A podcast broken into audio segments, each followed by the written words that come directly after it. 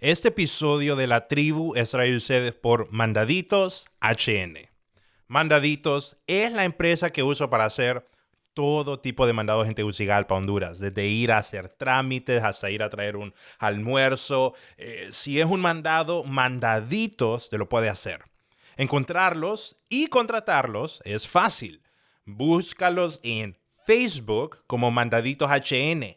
Y si los contactas por su página de Facebook, ellos te mandan su número de WhatsApp para que tengas contacto directo con la persona que hará tu mandadito. Todos los empleados de mandaditos HN son cuidadosamente seleccionados, por eso es que los uso. Así que si quieres hacer cualquier tipo de mandados, mandaditos HN es la solución y son seguros y son confiables. Encuéntrenlos en Facebook como Mandaditos HN. Encuéntrenlos en Facebook como Mandaditos HN.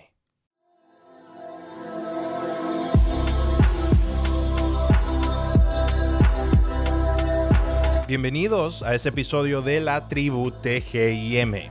En este episodio estuvimos hablando con Carlos Martínez. Carlos es experto en ciberseguridad y es Territory Manager para Centroamérica y el Caribe de WatchGuard, una empresa mundial en soluciones de tecnología de seguridad en Internet. En este episodio, Carlos nos habla de su experiencia navegando en el Dark Web y por qué ese tema debe ser conocido y no tratado como tabú. También nos habla del riesgo que todos tenemos al navegar por Internet y cómo podemos protegernos. Esta es nuestra plática con Carlos Martínez.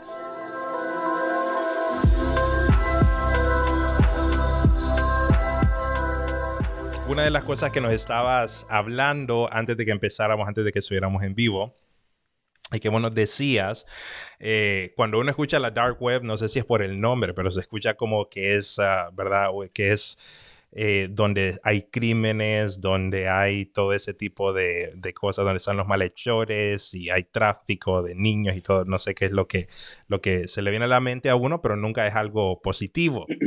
Y vos nos estabas diciendo, nos estabas comentando de que la mayoría de nosotros ya hemos estado o nos hemos metido a la dark web.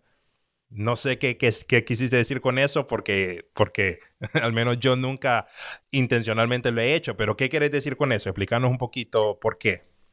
Ok, ok, ok. Eh, voy. Primero, antes de empezar, quisiera aclarar una cosita. El tema de hoy, para toda la gente que nos está viendo o escuchando, no es para meterle miedo a nadie. O sea, yo no, lo menos que quiero es que la gente sienta que nos tenemos que alejar de la tecnología, para nada. Lo que tenemos que hacer es estar cerca de la tecnología, nosotros, la familia que tenemos y seguramente en el medio donde nos desenvolvemos, forzosamente la tenemos que utilizar. Entonces, el mensaje acá no va a ser en ningún momento no hay que usarla, no nos vamos a echar para atrás y, y la tecnología es mala, en lo absoluto. Es que seamos responsables a la hora de tener cualquier dispositivo con nosotros, sea un teléfono, sea una computadora, una tablet, cualquier dispositivo que esté conectado a Internet requiere una responsabilidad y esto es lo que vamos a hablar ahora. Ok, eh, solo para aclararte, Sam, yo te dije que nosotros tal vez inconscientemente hemos navegado por la Deep Web y vamos a hablar ahora de tres conceptos básicos para que eh, lo vayamos poniendo en práctica desde ya y vayamos haciendo una diferencia. Hay tres tres partes que el, Internet está separado. El primero se llama Surface Web, que es lo que nosotros conocemos generalmente del Internet. Si ustedes navegan por Google, Yahoo, Brink, cualquier navegador o cualquier buscador que ustedes utilicen, eso es el Surface Web. No tiene nada que ver con la tablet de Microsoft, por si alguien se lo pregunta, nada. Así se le llamó desde hace un montón de tiempo. Entonces, toda la navegación que nosotros hacemos desde un navegador voy a poner de ejemplo Google porque es el navegador más utilizado en el mundo, todo eso es parte de la Surface Web, así se llama. Ok, aparentemente no hay un estudio formal que diga esto, pero aparentemente la navegación de Internet por medio de Surface Web es del 10%. El otro 90% está dividido entre la, eh, la Deep Web y la Dark Web. Ya vamos a ver cuál es la diferencia de esto. La Deep Web es lo que está por debajo de todo lo que nosotros vemos en Internet y esto puede ser bueno o malo. Y está la dark web, donde en efecto tiene, hoy tiene una connotación muy, muy, muy oscura, tal cual lo dice su nombre. Y tú mencionabas, por ejemplo, que está llena de pedofilia, que está llena de drogadicción. O sea, hay un montón de cosas que hoy en día no le hacen bien al mundo. Y en efecto, es así, no te lo quiero negar, pero no todo es así. Cuando se crea la dark web, no se creó pensando en, ah, vamos a crear este espacio para que la gente pueda tener narcotráfico o para que la gente pueda eh, vender órganos o para que la gente pueda ver pornografía de, de, un, de un, modo muy explícito y, y, de una manera eh, o un maltrato hacia personas o asesinatos. No, no se creó para eso. Entonces, cuando te digo que nosotros tal vez inconscientemente hemos navegado por la Deep Web, no en la Dark Web, sino en la Deep Web, es porque cuando nosotros hacemos consultas en el Surface Web, o sea, en Google, voy a decir ya, cuando me refiero a la Surface Web, vamos a pensar que Google, eh, vamos a Google y ponerle, tenemos o una aplicación o estamos buscando un vuelo y estamos utilizando Kayak o estamos utilizando, eh, no sé, Skyscanner o un hotel que estamos buscando. Lo que hacemos es que nos metemos a Google, nos metemos a esta aplicación y esta aplicación hace una consulta que nosotros no vemos. Esta consulta, ¿dónde la hace? La hace en la Deep Web, que generalmente está llena de datos, porque como les decía, el 90% del Internet está ahí, abajo del, del Surface Web. Entonces, hace esa consulta y ya nos da a nosotros la información procesada, que es lo que nosotros queremos ver. Por darles un ejemplo, nosotros estamos hablando y tú me decías a mí, yo quisiera ir a Costa Rica y quiero volver, porque estuvimos hace un tiempo aquí juntos, y me dijiste, yo quiero volver. Ok, entonces tú decís, bueno, me voy a buscar un hotel en Guanacaste, buscas en un navegador hoteles en Guanacaste y él, el navegador, busca en la Deep Web y dice, quiero ver todo lo que hay en Guanacaste. Entonces, esa parte tú no la estás viendo en Google, no, no ves ese procesamiento de información, no está en Google el procesamiento de esa información, sino que está en la Deep Web. Entonces, cuando te digo que quizás nosotros hemos navegado en la Deep Web inconscientemente, es porque me refiero a que cada vez que estamos utilizando un buscador, este buscador está haciendo diferentes consultas por diferentes medios a lo que está en la Web. Que no todo es bueno. O sea, yo te estoy poniendo un caso donde eh, Busco algo bueno. está haciendo una consulta de, un hotel o de un vuelo. Pero también así podría estar haciendo una consulta porque yo quiero comprar una base de datos de personas no sé, que fueron vulneradas sus contraseñas hace dos años de Twitter, por darle un ejemplo. Entonces, están en la red web, tú las puedes comprar, tienen un valor y tú simplemente compras sus usuarios y sus contraseñas y con base a eso puedes empezar a hacer ataques de código malicioso. Entonces, eso es parte de, de las tres diferencias que hay cuando hablamos de Internet. Surface Web, Deep Web y la Dark Web. Ok, entonces. Y vos, Ajá. Eh, perdón ahí que te interrumpa, también que me ocurrió una pregunta, no sé si vos la vas a hacer también. A ver, dale. Eh, pero, digamos, bueno, vos encontrás, eh, digamos, en el buscador eh, toda esa base de datos que está dentro de la Deep Web para cosas que tienen que ver con viajes, digamos, cosas más cotidianas, pero no, porque no puedes encontrar eh, ese tipo de cosas que mencionas, ¿verdad? Que ya tienen que ver con tráfico, de diferentes tipos de cosas. Entonces, ese tipo de cosas, digamos, no es como que las personas pueden ponerlo en Google y encontrarlo, ¿o sí? Ok, voy, me voy a meter tal vez a algo un poquito más técnico ahorita, si no se entiende, hacemos doble clic, forma, pero, pero, sí, pero sí es una pregunta un poquito más técnica. Ok, en esos tres espacios que se crearon, en ningún momento cuando se creó, el, pensamiento del creador fue la dark web va a estar para que esté todo ilícito. ¿Por qué se llamó dark web? O, bueno, no es que se llamó así, de hecho no se llamó así, pero eh, hubo eh, una serie de acontecimientos que hicieron que se llamara así y ahora ya es imposible quitarle ese nombre. Ahora, la dark web, en efecto, tiene mucho tráfico de personas, tráfico de, de órganos, violaciones, puedes ver asesinatos, o sea, todo lo podrido que te puedas imaginar está ahí. Pero también es una navegación que es completamente privada y anónima. O sea, cuando se crea la dark web o el concepto que ahora se conoce como dark web, era buscando la privacidad y el anonimato de nosotros. Claro, como eh, hay privacidad y hay anonimato, es más fácil que la gente que está haciendo cosas que no son adecuadas para el mundo lo utilice. Pero, por darles un ejemplo, también es utilizado por periodismo, o periodistas, perdón, para investigaciones periodísticas donde tú quieres tener fuentes que tú quieres entrevistar o que quieres tener información por correo electrónico, eh, por llamadas, por ejemplo, por chat, y estás utilizando la dark web para esto. ¿Por qué? Porque es anónima y es privada. No sé si ustedes vieron un documental hace mucho tiempo de un chavo que se llama, bueno, es el apellido Snowing, que fue perseguido por la CIA y, le hicieron toda esta investigación porque él filtró mucha información que él conocía. Toda la, información que se, eh, él generó cuando fue informante de la investigación, toda fue por medio de, la dark web. Entonces ahí vos decís, ok, bueno, pero ahí no hay nada de ilícito, sí, en efecto, pero fue el, el, único medio que pudieron encontrar, o por la razón que fue creado, es el anonimato y la privacidad volviendo a tu pregunta, Jairo, perdona que, que me desvíe ahí del tema, solo quería aclararlo un poquito. ¿Cómo haces para navegar en la Deep Web? En la Deep Web, mira, hay formas de ingresar, no necesariamente como un medio de consulta, sino... Ah, no, no, me gustaría meterme en esto, pero bueno, el problema no es la Deep Web, es, es un tanto la Dark Web y hay algunos eh, buscadores. Eh, nosotros utilizamos Chrome como un buscador de Internet, de Google y todo esto, pero para ingresar a la dark web hay otros. El más popular se llama Tor.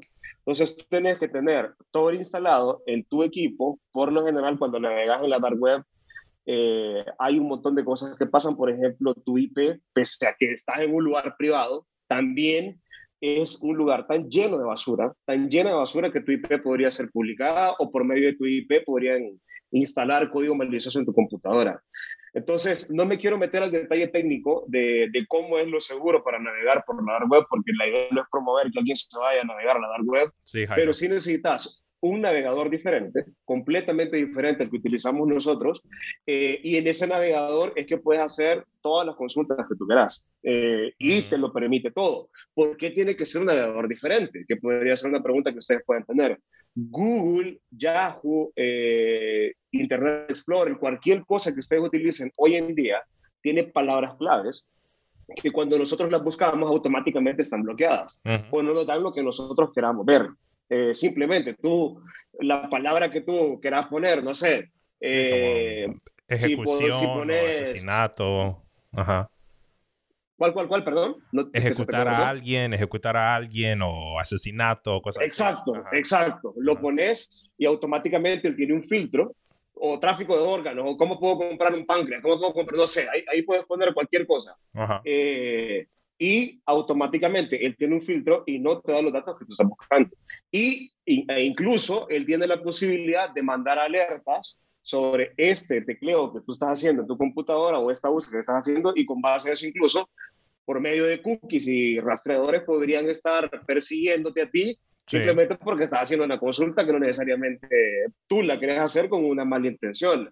Pero hay gente que sí la está haciendo con esa mala intención porque es ilegal. Entonces, todo lo que sea ilegal, lo que se fue a la dark web, es porque los buscadores hoy en día tienen los motores de inteligencia suficientes para poder analizar la data que se tiene y con base a eso determinar si es lícito o no buscarlo en Internet. Martínez, vos has estado en la dark web. ¿Qué se siente? Sí, eh, Lago, es que el problema es que vos sabes esto, porque te lo he contado, pero bueno, eh, es un poquito trampa la pregunta. Eh, hace unos años eh, estaba haciendo una investigación periodística, un canal local aquí en Costa Rica, entonces eh, nos pidieron a nosotros colaborar con la investigación, entonces justo uno de los temas que se tocó es esto de la dark web, porque, miren, lastimosamente es un tema bien tabú, o sea, es un tema que, que, que en cierta manera lo desconocemos mucho, pero también todo lo que se dice de él no es lo mejor, o cuando lo pensás o lo empezás a hablar, lo que te genera es morbo, es curiosidad, es qué hay ahí. Entonces, nosotros navegamos por la dark web, creo que estuvimos ahí como unos tres días. Eh, lo más triste de todo, de verdad, fue ver, no les digo que, que lo vimos, ni que lo investigamos, ni que nos quedamos ahí, ves de todo, pero lo que nos, nos llenó de tristeza, porque lo estaba viendo con otro compañero de trabajo, es ver cómo te ofrecen a niños como objetos sexuales, eh, ya sea como mercancía de pornografía infantil o incluso como una medida de prostitución por medio de la web. Eh, y es normal, o sea, y tú puedes poner cualquier palabra, o sea, lo que les estoy diciendo, eh, ¿cuánto cuesta un corazón? Y tiene un precio en la dark web. O tú puedes poner eh, el tipo de pornografía que a ti se te ocurra, lo, lo, lo, que, lo que se te ocurra está ahí. O puedes ver asesinatos en vivo en cualquier parte del mundo, o puedes ver matanza de animales, lo que tú creas, la porquería más grande que se te ocurra hoy eh, está ahí. O sea, al punto que hay asesinatos para veganos. O sea, imagínate, nosotros encontramos asesinatos para veganos. ¿Cómo, cómo es un asesinato para veganos? Me puedes preguntar. Están mutilando vegetales. Y eso es un asesinato para veganos. Y está en la dark web. Tal vez eso no es necesario que, que vayas a la dark web y veas cómo están rajando una zanahoria, ¿no? Pero hasta ese contenido puedes encontrar ahí. Y cuando se trata, cuando... Perdón, hay una parte que no le contesté al lago, Dale, dale. Eh, sin mentirte, nosotros terminamos la investigación, empezamos a... Dimos toda la información que requería el medio de comunicación, la televisora. No pude dormir bien como por 10 días. O sea, realmente te perturba eh, lo que puedes ver ahí y eso que no tecleamos. O sea, no es que nosotros vimos y hagamos clic y, profundicemos en esto, no. Solo lo que Pero no puedo dormir. O sea, los, los tres días que estuvimos dentro, o sea, te estoy diciendo que terminamos la investigación con el compañero y, y los dos nos quedamos viendo y yo le pregunté, ¿y ¿cómo te sentís? Y me dice, me dijo este chavo, eh, Ariel se llama, y me dice, no sé ni cómo sentirme, pero simplemente sentí un pesar en lo profundo de tu corazón interno que no te puedo explicar y que llegas a tu casa y de verdad no te permite descansar porque sabes toda la basura que hay ahí y que está al acceso de cualquier persona. Es que lastimosamente el Internet es así y estamos concentrándonos en la dark web ahora, pero también te digo, para ver un montón de cosas en Internet no es necesario ir la dark web. O sea, hay algo que se conoce como identidad digital, la identidad, identidad digital que tenemos nosotros no es por lo que consumimos en la dark web o en la deep web. La identidad digital que tenemos es por lo que nosotros hacemos en nuestro día a día, utilizando una computadora, un dispositivo móvil, una tablet, lo que sea, y nos permite a nosotros también agarrar un valor que no tenés en el mundo físico, incluso tenemos, nos atrevemos a decirle así, no, mundo físico, mundo virtual, hasta hacemos esa separación, cuando en realidad el, el, espacio virtual es tan real como el espacio que tenemos a nivel físico. Y después, si quieren, profundizamos un poquito en esto. Pero te interrumpí, Sammy, disculpa. Sí, que vos decías de que no hay forma, eh, como es el Internet, ¿verdad? Es, es, es difícil como poder este, eh, no hay reglas, es como el, como el viejo ese, pero de verdad, de verdad es así, de verdad no hay ninguna forma que, digamos, eh, algún, alguna entidad o algún gobierno pueda como tratar de, de, meterse y tratar de parar alguna de esas cosas. ¿Cómo, cómo funciona eso? ¿Por qué, por qué es algo que simplemente no se puede regular? Me vas a meter en problemas legales, Samuel, pero dale, voy a contestar esto. Eh, es que en realidad todo mundo, la dark web es de interés de todo mundo. y, y, la utilizan tanto gente para eh, estar en el crimen organizado como para hacer tráfico de lo que se te ocurra, armas, personas y todo, pero en realidad también los gobiernos utilizan la dark web. Ya sea como un método de espionaje, o como un método de comunicación también. Eh, no es un medio oficial, no te puedo garantizar que algún país, no me atrevería a decirte en ningún momento de la vida, ah, mira, tales países están en la dark web y, y desde ese punto se comunican en lo absoluto, no podría decirte esto, pero sí es de interés investigar. O sea, hay muchos perfiles en la dark web que simplemente son eh, centros de inteligencia de los gobiernos, ya sean estos para investigar a pedófilos, eh, para investigar a personas que están traficando, porque ¿dónde vas a encontrar a la gente que perseguís? Sí. Tenés que tener un acceso a esto y más bien conviene que esté de esta manera, porque mientras más discreto sea, eh, menos sospecha hay y más oportunidad tenés de capturar a la gente, a, a los, es que ni siquiera sé cómo llamarlo, o sea, hay una cantidad de pedófilos asquerosos, pero también hay eh, crimen organizado, tráfico de armas, tráfico de drogas, tráfico de órganos, asesinos, o sea, es, es todo lo que tú imagines malo, existe en el mundo físico, está ahí. Y, al igual que tenés infiltrados en, en, en, el mundo físico, como hay policías que se infiltran en bandas, en mafias y todo, lo mismo pasa cuando estás en Internet. Y, y, yo creo que Martínez dijo algo interesante. Hay que dejar de tratar este tema como un tabú. O sea, hay que hablar más de este tema para que nos informemos de eso. Eh, pero creo que también, eh, y volviendo al principio, algo que había dicho Martínez, es que ahora tenemos que tener mucho cuidado, no solo en el dark web, sino en el surface, porque en el surface yo creo que se están dando muchas cosas que no nos estamos dando cuenta. Ahorita mencionaste que a veces vemos el mundo físico y el mundo, ¿cómo le dijiste? Perdón, virtual. Y hacemos una separación y creemos que, que, no es otra realidad. Pero no sé si entonces pues has visto casos donde hay gente que se mete de lleno en estos dos mundos y piensa que es algo diferente, que tiene una doble vida y pues se hace daños a sí mismo por querer intentar eh, ver este mundo de una manera diferente. O sea, el mundo virtual con el mundo físico. O de una forma desconectada. La pregunta ahí, tal vez sumada a esa de Charlie, es eh, ¿en qué le afectaría a alguien el, el, navegar, verdad? En lo normal que nosotros conocemos, ¿en qué cosas se puede ver afectada una persona? Okay, aquí estoy tomando nota para que no se me olvide ninguna. Eh... Solo una hora, Sammy, hoy. Eh, en que nos afecta. Y Sammy, ¿tú ibas a decir algo? No, no, no, no. Contesta esa, están interesantes. Después voy a agregar algo. Eh, bueno, miren, en efecto, yo todos los días veo personas que hacen diferencia de mundos. O sea, de hecho, le estoy diciendo así simplemente como un efecto práctico, pero esto no debería tener una diferencia en lo absoluto. ¿Por qué veo todos los días? Es porque cuando nosotros estamos en Internet, es que nos atrevemos a hacer y decir cosas que generalmente no hacemos ni decimos físicamente. Y les voy a poner un ejemplo del día a día, que lo veo todos los días. Eh, bueno, soy salvadoreño, vivo en Costa Rica, pero en El Salvador acaban de hacer unas elecciones. Eh, no se imaginan la cantidad de cosas que vi en redes sociales defendiendo a partidos políticos y al gobierno y otros a la oposición eh, porque se decían cosas con las que la gente no está de acuerdo. O sea, cosas que yo siendo sincero, no creo que si nosotros cuatro nos juntamos, como estamos atrás de un perfil, donde no te tengo de frente, donde no me puedes golpear, donde no me puedes insultar, incluso me atrevo a decírtelo por redes sociales. Esto es tener una identidad digital. Eh, y esto es un ejemplo básico que lo veo todos los días.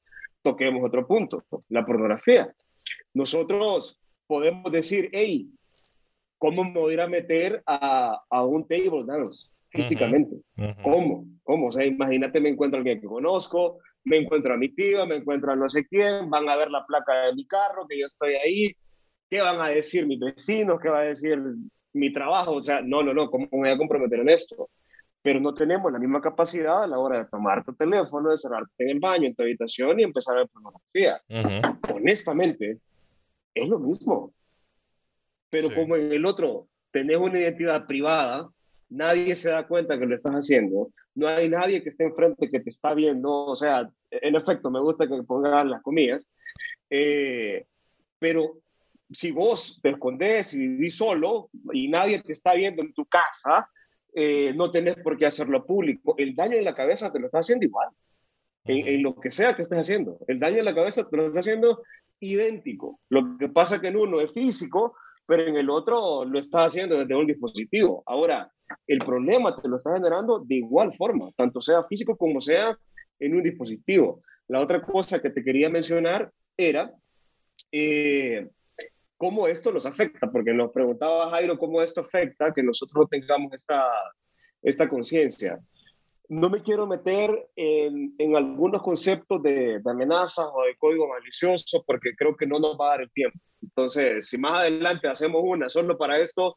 eh, encantadísimo, no hay problema, pero si no, no nos da el tiempo eh, que tenemos para platicar. Nos afecta de diferentes formas. En primer lugar, algo tan básico como que te puedo robar la identidad o simplemente lo que tú estás publicando, lo que tú estás consumiendo, todo eso tiene un, rastro. O sea, por darles un ejemplo, cuando nosotros navegamos y estamos buscando, voy a decir, una marca de zapatos Nike. Y la ponemos en la computadora, la ponemos en redes sociales, estamos buscando la, eh, la marca de zapatos que nos queremos comprar para ir al gimnasio. Cool, buscamos eso.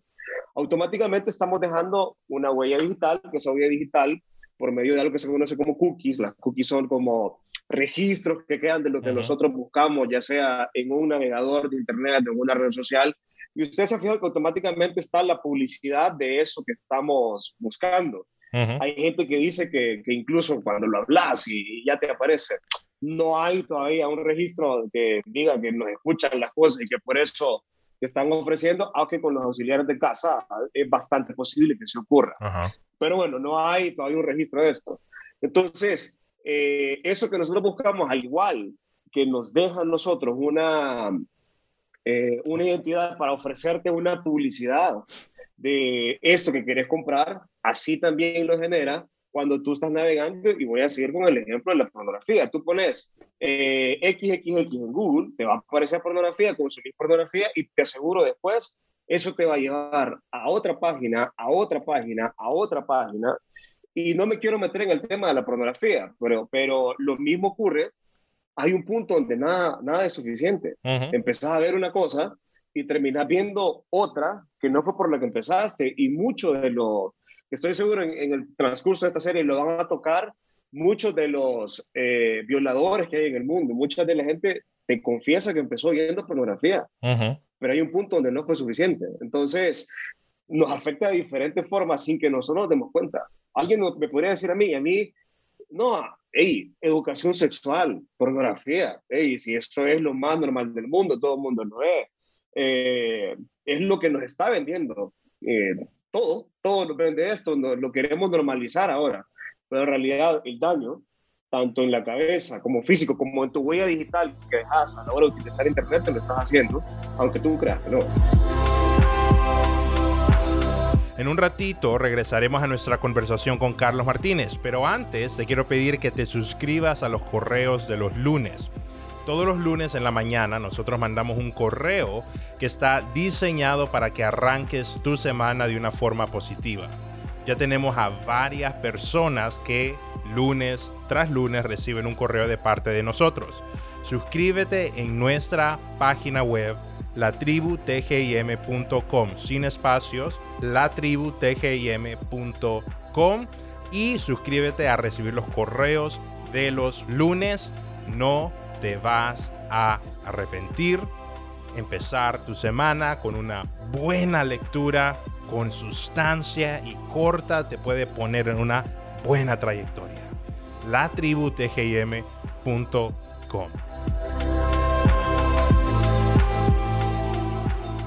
Ok, eh, volviendo aquí al tema, Martínez, vos que sos experto y tu trabajo es, de verdad, proteger personas y proteger eh, eh, entidades en todo eso que tiene que ver con ciberseguridad, ¿qué son algunas medidas que nosotros podemos tomar para navegar Internet de forma segura? Por ejemplo, te doy un ejemplo. Em, alguna gente tapa el webcam o cosas así. Entonces, no sé si eso es como, como mito o qué tiene de, de verdad, pero qué son algunas medidas que podemos tomar. Y hay algunos papás que nos escuchan y pueden que estén como, como preocupados escuchando esto y les esté palpitando el corazón porque a saber que está viendo mi hijo, que puede ser alguien como padre también para cuidar a su familia de todas estas cosas que hay en el Internet y que alguien puede ser atrapado muchas veces por accidente, no tal vez estaba tratando, sino que simplemente cayó en lo que se dice como en, aquí como un, un rabbit hole, que caí, algo te enganchó y te, y te arrastró hacia el fondo. ¿Qué cosas podemos hacer? Ok, déjame, déjame tomar Déjame tomar que no quiero que... A ver, si no, te recuerdo, si no te recuerdo. Yo quiero hacer una pregunta ante ustedes, antes de contestar esto. Entonces, y que lo piensen, si me lo pueden contestar ya, me lo contestan y si no, no pasa nada. O que lo, vemos En los, en los comentarios. ¿Qué lugar de donde ustedes están no visitarían nunca? O sea, Jairo, yo sé que estás en Tegucigalpa, que si querés no lo digas, pero tenerlo en la cabeza. O sea, este sitio yo, ahí no me metería ni loco. Lagos, tú que estás en Costa Rica, ¿qué lugar de Costa Rica vos decís? Yo ahí no entro para nada. Y, mí tú seguramente conoces algún sitio donde tu hijo o donde viviste anteriormente, donde tú, donde tú decís, yo ese no lo visitaría en lo absoluto. ¿Lo tienen o no? Eh, sí, sí, sí lo tengo. ¿lo puedes decir o preferís no decirlo? No, sí lo digo. Hay una calle aquí, aquí, hay una calle en Dallas que es bastante conocida este, por ser este, una calle que a cierta hora, los viernes en la noche, es una calle donde es donde uno va a encontrar eh, prostitutas. Entonces, la gente ya sabe de que si va ya es un fin de semana a pasar de la medianoche en adelante, si uno va a esa calle es porque anda buscando algo así. Entonces, ese es un lugar que yo nunca iría a esa hora. Ok, ¿tú Jairo lo tenés o no? Sí, sí, sí. Eh, de hecho, me, me, acordé porque es que me gustó algo que dijiste, ¿verdad? De que lo mismo cuando uno decide ir a un lugar y pusiste el ejemplo, y entonces lo mismo cuando vos decidís meterte, solo que es, una, es algo virtual, hay alguien que está, que, que, está eh, llevando ese código, ese registro digital tuyo. Entonces me llamó la atención y ahorita que lo preguntas, ¿verdad? La vez pasada estábamos con unos amigos celebrando una despedida de soltero y entonces alguien hizo un comentario ahí, eh, son de broma, pero, pero me puse a, pensar en eso ahorita que vos diste eso y, y era un club de... Era un club de, de, de, o sea, era un club de, strippers, un club de strippers, que de hecho que ni siquiera sabía yo que aquí en Tegucigalpa había eso, ah, pero, o sea, ahí estaba, de hecho estábamos cerca del lugar, no fuimos, no fuimos, gracias a Dios, pero sí, es un lugar en el que me pusiste a pensar cuando hiciste la pregunta. Perfecto. ¿Y tú, Lagos, tenés un sitio o, Fíjate que yo, yo sé que vos has ido ahí y de hecho fue para, y, y, de hecho fue para recogernos a nosotros que estábamos ahí. Ah, ok. Pero vieras que fue, se sentía en el ambiente, aquel como ambiente tenso. Siente, en el ambiente. Y aquellas miradas. Es una colonia que se llama León 13. Pero fíjate que es que tiene varias etapas. Y nosotros, y nosotros hemos entrado como la segura, segura. Pero esa vez estábamos en la zona. En la 13. y fíjate que Martínez nos dijo: Yo no paso de aquí. Mm. Y nosotros tuvimos que caminar Tengo que caminar hasta donde él estaba. Ajá, ok. Ok. No me dejen mi vivencia, bro, aquí con, la gente, qué bárbaro. Sí. Ok, bueno, les pregunto esto por una, por una razón. Yo creo que todos, no es que no, es que no visitarían ese lugar porque, porque simplemente no les gusta. No lo van a visitar porque hay personas que no se quieren topar ahí, no lo van a visitar porque consideran que su vida puede correr peligro, no lo van a visitar porque no quieren exponerse a, algo y por esa razón no lo van a visitar. Y, la respuesta es así, yo también tengo muchos sitios a los que no visitaría. El punto es este, la misma gente que te vas a encontrar en esos sitios que tú no querés visitar físicamente está en Internet, de cualquier forma, o en una red social, o navegando, brindando tu servicio, pero está en Internet. Pero te aseguro que cuando nosotros vamos a Internet, no estamos pensando en que, hey, ¿a qué personas voy a encontrar aquí que pueden causarle un daño a mi vida o que me puedan causar un daño a mis hijos, en absoluto, sino que vamos a Internet como en un sitio confiado y no te estoy hablando ni de la Deep Web ni de la Dark Web. Estoy hablando ahorita de tus redes sociales, de Google, de Yahoo, de tu buscador normal, de ahí estamos hablando. Y esta misma gente que tú no te quieres topar físicamente, te cuento, está en Internet, ya sea para generar un daño o simplemente utilizando Internet como tú lo utilizas. Que tú utilizas Internet para navegar, para buscar cosas, para utilizar tus redes sociales, como sea, pero esa gente también está ahí. Entonces, lo importante acá es generar conciencia que así como hay peligros de la misma gente que te genera el peligro físico, también esa misma gente o diferentes personas se están generando un peligro virtual. Tú preguntaste eh, qué hacer qué hacer y, y, qué los papás tienen que hacer para esto.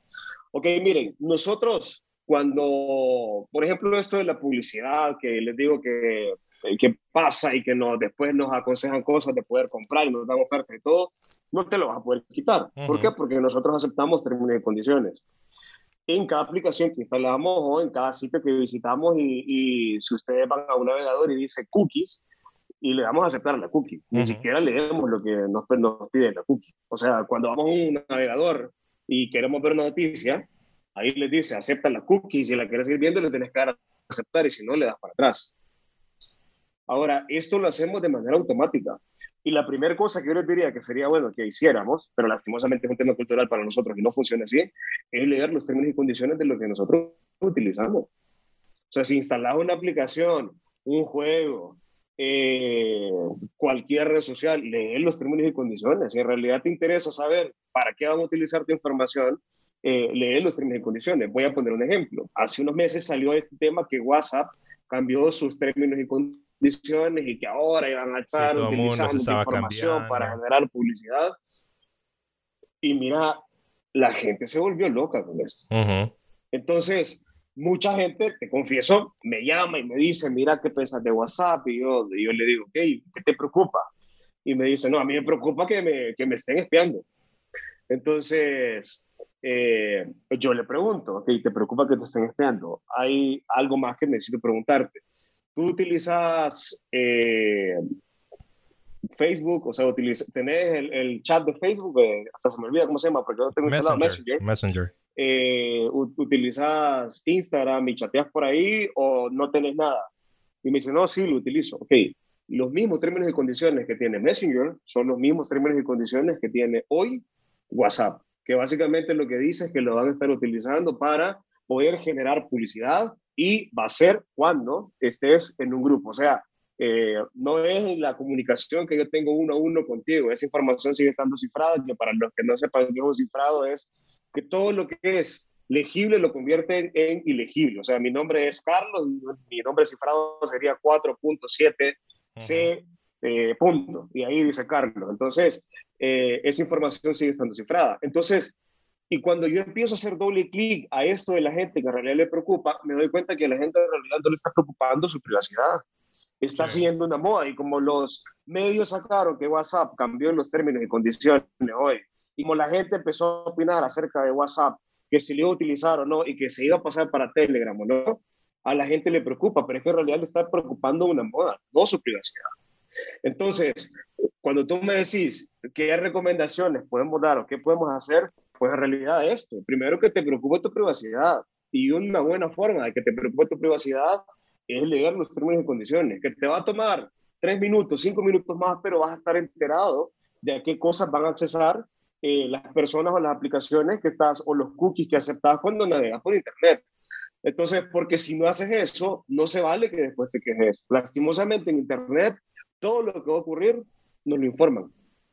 Y de todo, todo, todo, te aseguro, cualquier cosa que nosotros le damos permiso de hacer a las empresas o de generarnos es porque le dimos permiso, no porque las empresas sean malas y están jugando con nuestra información. De repente ahí te puedo decir, hay un doble clic con lo que pasó con Facebook. Sí, es posible. Y por eso fue juzgado eh, mal.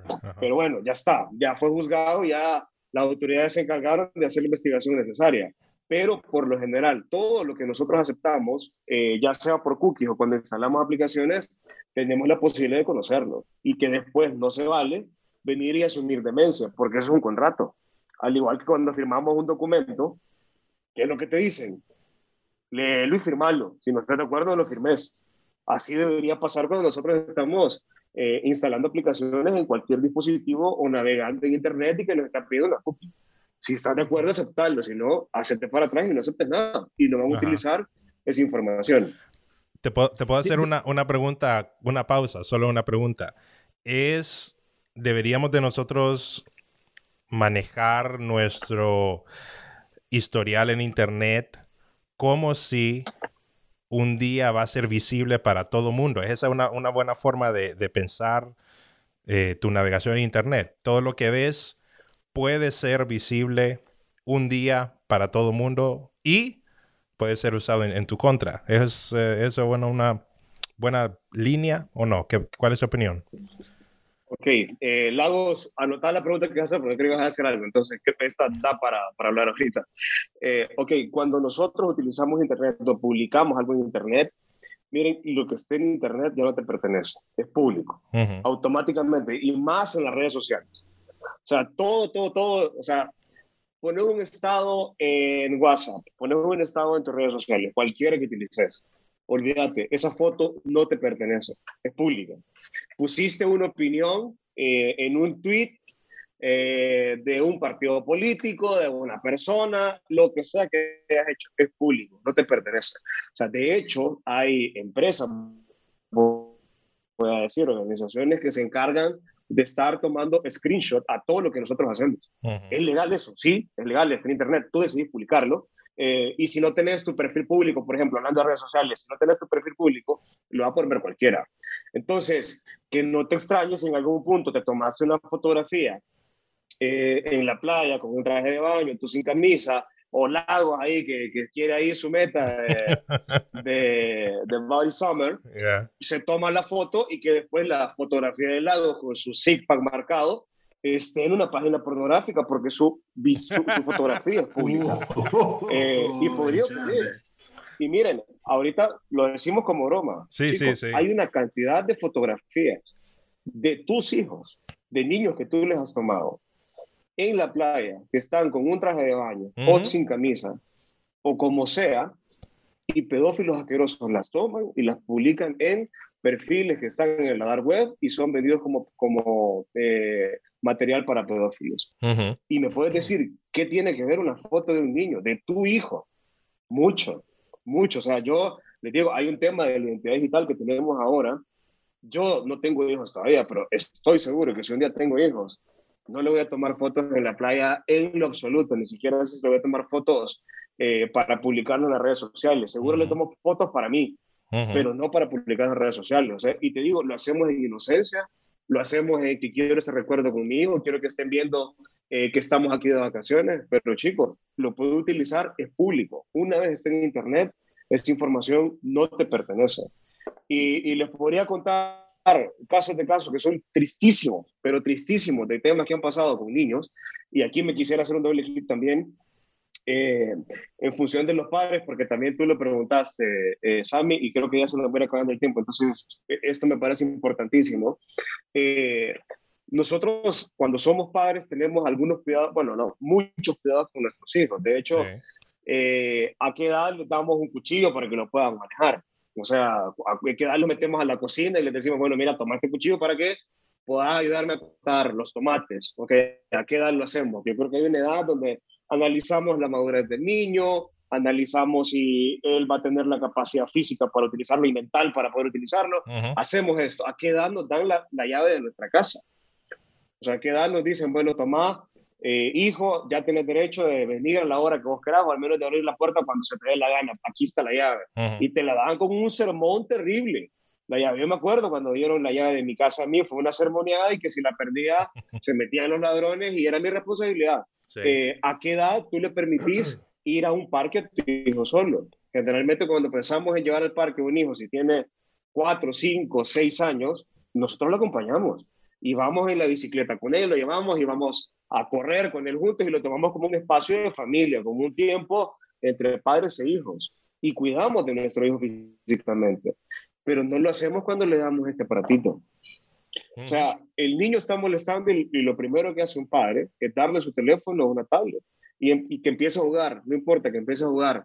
O dejamos que tenga una, pensemos de la adolescencia, ¿no? Ya tiene derecho a tener un teléfono, eh, que tenga redes sociales, porque mi hijo, ¿cómo no va a tener redes sociales si todo el mundo tiene redes sociales? En efecto, es así. Yo estoy totalmente de acuerdo con eso. Sin embargo, cuando tu hijo se va a tu habitación, a su habitación solo y empieza a utilizar redes sociales, esa misma gente que tú no te quieres topar en la calle, está en Internet, está ahí. Y a veces yo les pregunto a los padres, si tenés un hijo de 15 años y te dice, papá, eh, quisiera ir a una fiesta que me han invitado mis amigos. Eh, fíjate que van a llegar, eh, no sé, 20 personas que trabajan del sexo.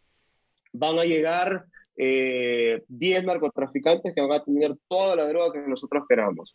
Van a llegar personas que no me van a pedir documentos para vender mi alcohol. van a llegar personas que me quieren inducir a temas satánicos, decir, el tema que vos querás y llega tu hijo y te pide permiso, yo creo que vos le dirías, estás loco. ¿Cómo, te va a dejar ir a esa fiesta? Y le haces un escándalo, lo regañas. Ey, esa misma gente que tú no la ves físicamente y que tu hijo te dice, si puede ir o no puede ir, esa misma gente es la que él puede estar en contacto porque se va a encerrar en su habitación, está él solito y ni siquiera te está diciendo algo. O sea, tengo mil historias que contarle de niños, adolescentes que han visto afectada no solamente su sexualidad, eh, simplemente porque hay una amenaza que se llama grooming, que es el acoso de un adulto hacia un menor de edad, utilizando plataformas digitales.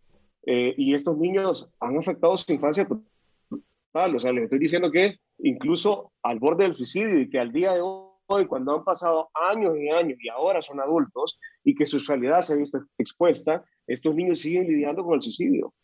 Eh, y esto me pueden decir, ¿qué tiene que ver esto con un teléfono? Mucho. Pero no es culpa del niño. O sea, de verdad que a un niño le pase esto no es culpa de él, es culpa de nosotros como adultos que diferenciamos esa plataforma digital al mundo físico. Y así como le tomamos tiempo nosotros de estar con nuestro hijo en el parque, deberíamos tomarnos el tiempo de acompañar a nuestro hijo a la hora de utilizar una plataforma tecnológica. Ok, ¿quieres jugar? Juguemos juntos. Y el padre debería estar consciente que tiene que dedicar una hora de su tiempo, dos horas de su tiempo a que su hijo esté chateando ahí.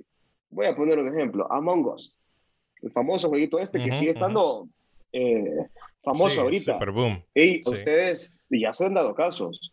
Cinco personas, pedófilos, han creado grupos de Among Us públicos y han empezado a filtrar información por medio escrita y han encontrado información de niños por medio de Among Us, un juego. Y me pueden decir, hey, es un juego donde encontramos a un impostor. Sí, pero eso también tiene riesgo porque no sabes quién está del otro lado. Es que no estás en el face to face. Eh, y ese es el problema. Sí, y creo de que es un, un problema bien nuevo, porque ese problema no lo teníamos hace 10 años. Hace 10 años a los niños no se les daba un celular para que jugaran con su, para que jugaran en internet, ¿verdad? Eh, eh, peor hace 20 años, ¿verdad? En el internet, pero el día de hoy sí es un problema y no hay, es, ahorita están haciéndose los daños, que no, no, podemos hacer un estudio de cuáles son, de cuán dañados pueden salir algunos niños, porque en este momento esta generación de niños es de las primeras que está siendo, que está siendo expuesta a ese tipo de cosas, ¿verdad? Vamos a ver los daños hasta que los niños que tienen ahorita 8, 9, 10 años, 12 años crezcan y sean adultos y todavía siguen, sigan lidiando como adultos. Creo de que lastimosamente hasta ese punto no tenemos estudios y no podemos saber cuán de verdad, cuál, ha cuál va a ser el impacto negativo que pueden tener en los niños, porque es la primera generación que está teniendo un celular a los 10 años, a los 8 años, a los 7 años. Esa es la primera generación que está lidiando con eso. Entonces, los padres, obviamente, es la primera generación de padres que tienen que aprender a lidiar con este problema. Ninguna otra generación, no hay libros, no hay estudios, no hay expertos esta es la primera generación de padres que tiene que aprender a lidiar con este nuevo fenómeno, ¿verdad? Súper interesante lo que dice Martínez. Yo creo que este tema lo podríamos hablar, bueno, debería de ser dentro del currículum de, la, de, las clases eh, en, el colegio, la clase de informática. esto debería estar. Esto lo deberían de saber los hipótesis, pues, porque al mismo tiempo es de crearle conciencia a ellos, así como, como los padres. Este tema es todo un tema que se deberían de hablar también en las iglesias. ¿ah? Y, y, creo que este, este tema de, de, la educación que el padre le está dando al hijo, ¿verdad? Y, y, también al exponerlo cuando se le da un aparato electrónico, eh, es, de, solo esto es como para una serie probablemente. Pero eh, me llama la atención porque ahorita eh, es casi que de forma obligatoria que los hipótesis tienen un aparato, ¿verdad? un dispositivo electrónico, una computadora, todos están recibiendo sus clases por ahí. Entonces, en ese aspecto se vuelve bien complejo, se vuelve bien complejo, pero lo que dice Sammy y lo que decís Martínez, pues es de mucho, es de mucho ayuda, pues, de, crear conciencia y empezar a, a buscar las maneras para, para poder eh, llevar a cabo eh, este, este, estilo, este nuevo estilo de vida. Sí, si te pones a pensar, la generación de niños de ahora es la primera generación que recibe kinder por Zoom. Nunca antes se había visto eso. Entonces, ¿cuáles van a ser los efectos secundarios y los daños que pueden sufrir algunos de esos niños? Los vamos a saber en, ¿qué? ¿10, 15, 20 años? Pero no, pero fíjate que ya hay. O sea, por un ejemplo, ahorita hay algo que se conoce como ciberbullying, que ya es viejo. O sea, no, estoy diciendo que nace con la pandemia. O sea, que seguramente hoy eh, ha crecido mucho más, pero el ciberbullying básicamente es el bullying que antes se hacía físico, escondido en una red social, escondido en un chat de WhatsApp. Hey, gordo, negro, feo. Esos, eh, este lenguaje peyorativo que generalmente eh, utilizaba de manera física y que te controlan en el colegio, ahora te lo están haciendo por medio de un chat, cualquiera que sea. y, y, esto, hay una gran cantidad de niños en depresión por esto. Eh, hay muchos casos que se están tratando ya. O sea que esto ni siquiera vamos a tener que esperar tantos años para verlo. Ya lo estamos viendo. Y hay una gran cantidad de pornografía infantil que hoy se genera porque un adulto engañó a un niño y le, este niño le empezó a mandar contenido sexual el adulto se hace pasar por un menor de edad, de la misma edad de ella, o sea, por él, que tiene 12, 13 años, le dice que le mande fotos y se empiezan a mandar fotos íntimas y este contenido es vendido en la web o disponible en la web para sitios de pedófilos. Y, hoy es una historia que estamos contando. pero lastimosamente, y qué feo lo que te voy a decir, pero tenemos que trabajar para que no sean nuestros hijos, que no sean tus hijos los siguientes que van a estar ahí. Eh, y esa responsabilidad nuestra. Hoy podemos evitarlo. Después eh, no podemos asumir demencia de esto. Y a veces hay padres que me dicen, pero mira, a mí la tecnología me cuesta, yo ya, yo ya estoy grande y la tecnología la utilizo con costos y mi respuesta siempre es la misma. Yo entiendo que tu hijo pueda saber más tecnología que tú, que la utilice mejor que tú, pero no va a saber más de la vida. Y mientras tu hijo no sepa más de la vida, es responsabilidad tuya orientarla hacia eso. Y, y va muy de la mano hacia, yo recuerdo, creo que con tu papá hicieron un día, un día del coaching que hace un padre hacia un hijo. Ey, esto debería ser parte del coaching que hace un papá con un hijo también. Porque de la vida, tu hijo no te va a enseñar nada, nada, no al menos eh, pequeño y, obviamente si vas creciendo y, y después incluso tu papá puede aprender de ti. Pero mientras sea un menor de edad, adolescente o esté en tu responsabilidad orientarlo, guiarlo en la vida, necesita que tú también lo, también lo ayudes en eso. Gracias a Mandaditos HN por traernos este episodio. Encuentren a Mandaditos HN en Facebook. Gracias a Carlos Martínez por aceptar la invitación. Las notas del show las pueden encontrar en latributgm.com diagonal EP42. EP, la letra E, la letra P, pegada sin espacio EP42. Latributgim.com, diagonal EP42, ahí están todas las notas del show. Como siempre, fue un gusto tenerlos con nosotros. Un abrazo de parte de la tribu. Suscríbanse para recibir los correos de los lunes en nuestra página web, latributgim.com, y nos vemos en el siguiente episodio.